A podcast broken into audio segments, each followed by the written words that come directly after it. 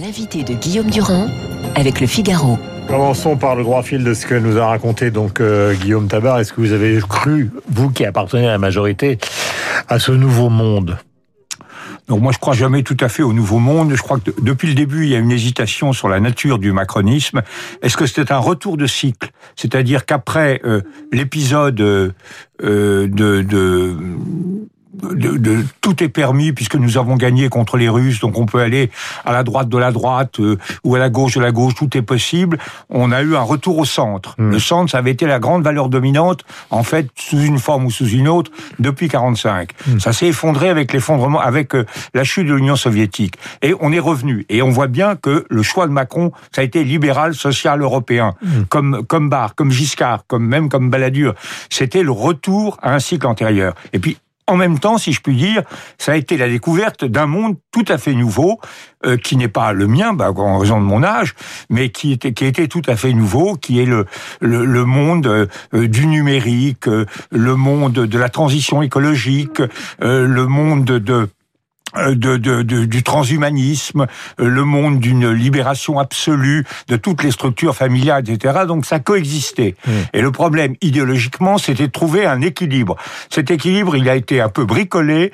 On n'est pas très loin de l'avoir trouvé, mais on n'y est pas. Et puis deuxièmement, sur le plan politique, il fallait savoir si le, le macronisme, c'était un centre, c'est-à-dire des partis qui sont ancrés sur le Parlement, un retour au Parlement, un retour à la puissance du Parlement. Ça n'a pas été le cas. Ou alors la tradition gaulliste, bonapartiste, appelons-la comme vous voulez, euh, ils l'ont appelée jupitérienne. Hmm. Et là, on voit bien que c'est plutôt malgré le modem qui représentait la première tendance, c'est plutôt la seconde sensibilité qui a prévalu et, et, et ça a conduit. Et alors là, l'idée c'était, j'ai pas envie de parti. Donc euh, la, la, la, REM a été priée de ne pas être un vrai parti politique avec des militants, des congrès, etc. Du côté du président de la République. Et, ça se retrouve aujourd'hui sur le débat. une ambiguïté du côté du président de la République. Oui, à la fois, une ambiguïté, une ambivalence. Elle, elle, est ancienne et ça se retrouve sur le débat sur la proportionnelle. Et c'est pas étonnant que ce soit le modem qui le porte, parce que nous nous estimons qu'on ne peut vraiment franchir l'étape supérieure, l'étape suivante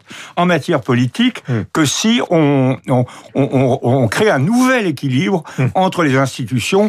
Et selon nous, la seule façon, la seule voie ouverte actuellement, c'est une modification en direction d'une très importante dose de proportionnelle. Alors, question, tout à l'heure nous allons évidemment parler euh, de l'affaire Biden et la Chine pour savoir, puisque vous êtes président de la Commission des affaires étrangères, de quel côté réfléchissent les gens qui sont autour de vous, c'est-à-dire de quel côté nous pourrions pencher. Mais, puisque vous avez défini la politique et qu'on a vu qu'un gugus total, euh, Monsieur Chalençon avait dénoncé la présence de ministres dans son restaurant épouvantable, alors que tout ça est strictement faux, moi ce que je voudrais, c'est simplement qu'on revienne aussi à ce qu'est la politique. Euh, vous avez fait des études, des études plutôt brillantes, vous avez appris les finances publiques, vous avez appris... Euh, euh, la diplomatie, les rapports de force, le droit, etc. On a l'impression que tout ce monde-là, puisqu'on parlait de l'ancien monde, est en train de s'effacer au profit d'un monde qui serait celui du, du regard vers soi, de l'autofiction. Je parle même dans le domaine de la politique, hein, voire même de, de l'intime, les réunions racisées. donc, ce que vous avez appris et ce que on a relaté dans les journaux depuis des années n'a plus aucun rapport avec la façon dont beaucoup de gens font la politique aujourd'hui. Oui, la, politique, euh, quand je l'ai appris quand j'étais jeune, c'est il y a longtemps. Non, mais c'est pas c'est pas euh, simplement une nostalgie de gâteau. Hein, non, non, mais c'était trois choses. Euh, c'était euh, d'une part l'insistance sur le fait d'être fort. Il fallait exister pour être pour être puissant, pour faire prévaloir ses idées, hmm. ses valeurs, ses intérêts. Donc on cherchait d'abord, entre autres, la, la, la force. maintenant, on cherche plutôt à être du côté de la vertu. Alors il faut être du côté de la vertu, bien sûr, mais c'est pas le même équilibre. Deuxièmement, la politique, avant, c'était choisir. Vous vous rappelez Mendes France, gouverner, c'est choisir. Est-ce qu'on est pour les Russes ou pour les Américains? Est-ce qu'on est pour la croissance ou pour euh, pour euh, la liberté, l'initiative? Ou est-ce qu'on est pour l'égalité au risque de ne pas faire de croissance? Est-ce qu'on on, on, est euh, hum on, est pour plus ou moins d'investissement et plus ou moins de consommation. Il fallait faire des choix. On proposait aux Français, de, alors il y avait les choix de droite, les choix de gauche, etc. Donc ça, c'est et maintenant non, on ne choisit pas, on surenchérit. On a tout un ensemble de, de, de, de problèmes, de d'enjeux sur lesquels on est en réalité d'accord. L'égalité homme-femme, le droit à l'orientation, euh, la, la une certaine forme d'écologie et, et la, une certaine forme d'écologie. Et on dit non, non, il faut aller, euh, hmm. il faut, il faut simplement euh, en faire plus. Celui qui a la vertu, celui qui décroche la timbale, c'est celui qui, comme les deux Dupont, hmm. dit je vous dis, je dirais même plus. Hmm. Et puis la troisième chose, à laquelle vous avez fait allusion, c'était la politique, c'était le public contre le privé, face au privé tout, tout ce qu'on a appris, Raymond Aron, etc., nous enseignait que la politique avait une sphère du public, qui était la sphère du collectif, la sphère de ce qui nous intéressait tous ensemble, et qui avait le privé, l'intime, le fort intérieur. Or maintenant, pour des raisons qui se qui, qui, sont logiques, mais euh, nous, l'intime est, est rentré, est devenu le cœur de la politique. La politique porte sur notre façon de d'aimer, notre façon de rêver, puisque maintenant, on voit bien qu'à Poitiers, on interdit. D'ailleurs, je propose une réforme à ce sujet pour la maire de Poitiers. Je trouve qu'on devrait faire une dérogation onirique. Hum. On devrait avoir le droit au planeur. Hum. Ça permet d'être dans le ciel. Michel Rocard faisait du planeur. Oui. Euh, donc, on, on, rêver, euh, mourir, euh, faire la fête. Est-ce qu'on a le droit ou pas hum. au sapin de Noël? Faire les vacances. Est-ce qu'on a le droit d'avoir le... le problème, c'est qu'on est passé justement des instruments du pouvoir à une politique qui serait essentiellement du sociétal, pour simplifier. Oui, et puis et, l'intime. Quand vous touchez à l'intime, vous, vous menacez, vous touchez des choses très dangereuses. C'est de la dynamite. C'est vraiment là que c'est le cœur de nos libertés. Alors, en 68, on a fait ça. Mais en 68, c'était dans le sens du développement des libertés. Tandis que maintenant, c'est dans le sens du renforcement systématique du contrôle. Donc là, il faut trouver véritablement hmm. un équilibre entre la politique traditionnelle, parce que les enjeux demeurent, Biden, les Chinois, les hmm. Russes, euh, et, etc. Les enjeux demeurent. Hmm. Il faut donc, il faut être puissant, il faut être technologiquement puissant. Qui a les vaccins? Qui va sortir à poil de, de, la pandémie? Ce sont des problèmes politiques. Il faut les aborder frontalement. Euh, vous êtes un Européen convaincu. Est-ce que vous considérez, quand vous entendez par exemple que l'Europe a été euh, nulle et non avenue dans cette affaire des vaccins, est-ce que vous considérez que c'est un argument qui est recevable ou est-ce que quand vous entendez ça, ça vous met en colère? Bon, ça met, ça met pas. Je, je, considère que la, la, la politique, l'Europe a été assez bonne euh, dans, dans ses principes sur la politique économique. On a, on a, on a réagi économiquement à peu près comme il fallait, trop lentement parce que il y a, y a trop de, de hum. paralysie. Et, et, sur le plan vaccinal, on n'a pas été bon. Je veux dire que on, on voit bien que. C'est pour ça que tout le monde vous met dans la figure, vous l'Européen, Israël.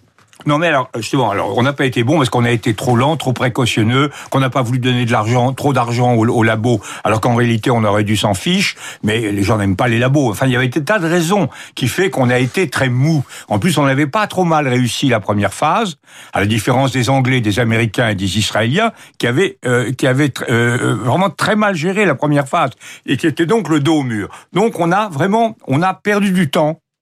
On a perdu deux trois mois. C'est grave ça n'est pas non plus la condamnation de l'Europe. En revanche, le, choix fondamental de l'Europe, c'est-à-dire le choix de la solidarité, de la mise en commun et du partage, je crois qu'il est excellent. Vous citez Israël.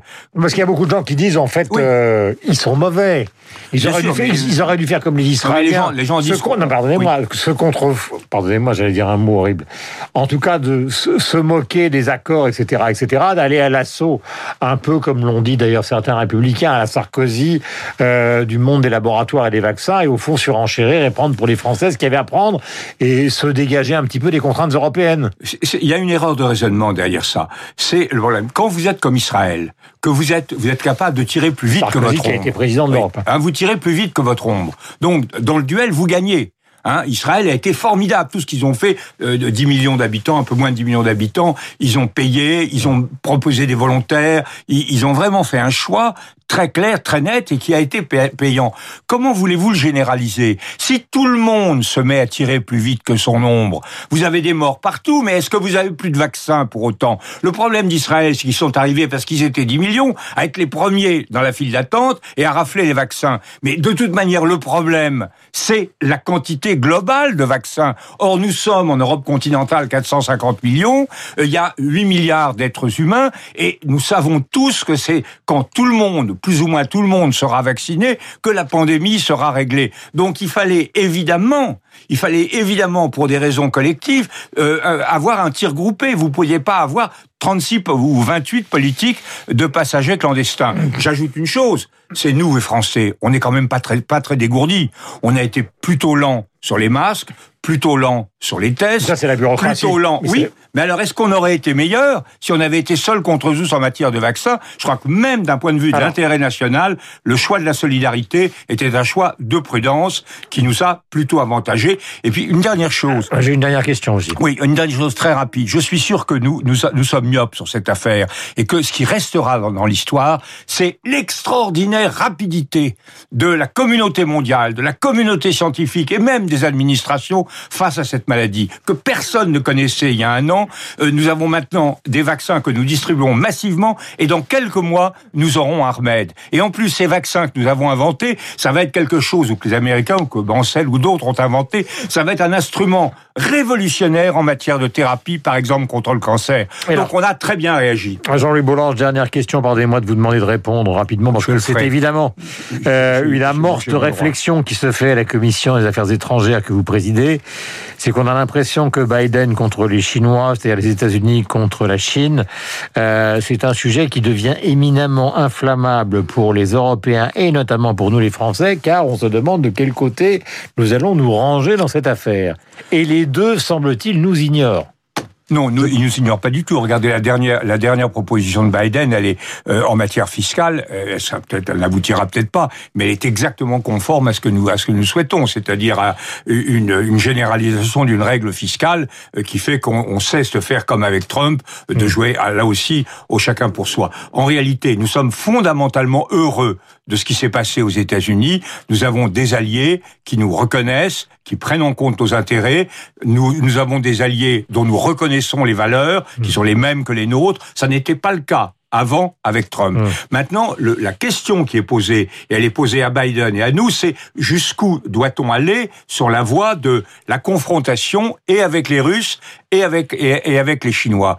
Alors, ce que nous voulons nous, c'est maintenir une relation de, de coopération, notamment avec les Chinois. On en a besoin, par exemple sur le plan climatique, mais nous sommes tout à fait d'accord avec les, les Américains pour être plus, plus, plus rigoureux. Mais ce que je crois important de dire à ceux qui nous écoutent, hmm. c'est que nous sommes dans un monde qui est extrêmement dangereux. Moi, quand je vois le changement d'attitude des Chinois depuis décembre dernier, en décembre, ils signaient un accord avec nous. Aujourd'hui, ils prennent des mesures contre des députés européens ce qui veut dire qu'ils se foutent de savoir si euh, ce, ce, ce, traité sera ou non ratifié par euh, par le Parlement européen, donc par les Européens. donc il y a un changement d'attitude. Le, traité sur les investissements qui a été signé en décembre, maintenant les, les, Chinois nous ont clairement dit on prend on prend des sanctions, on se fiche que ce que ce soit signé.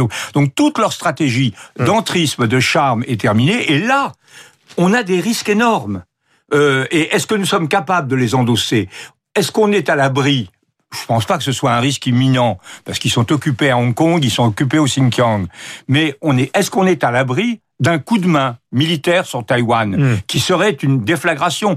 Est-ce que du côté russe, on est à l'abri d'une relance de la guerre dans le Donbass. Mmh. Donc on a, est-ce que là, il faut bien savoir que la, confrontation et nous en terminons. dans laquelle nous nous engageons implique de la part des Américains et de nous-mêmes une mobilisation à laquelle nous ne sommes pas forcément préparés aujourd'hui. Sur le terrain international, il est évident que les démocraties sont dans une situation qui est compliquée par rapport à un autre monde, bien que certains philosophes considèrent que avec la crise sanitaire, nous ne sommes plus vraiment dans une, dans une démocratie. C'est le cas de Peter Soderlich.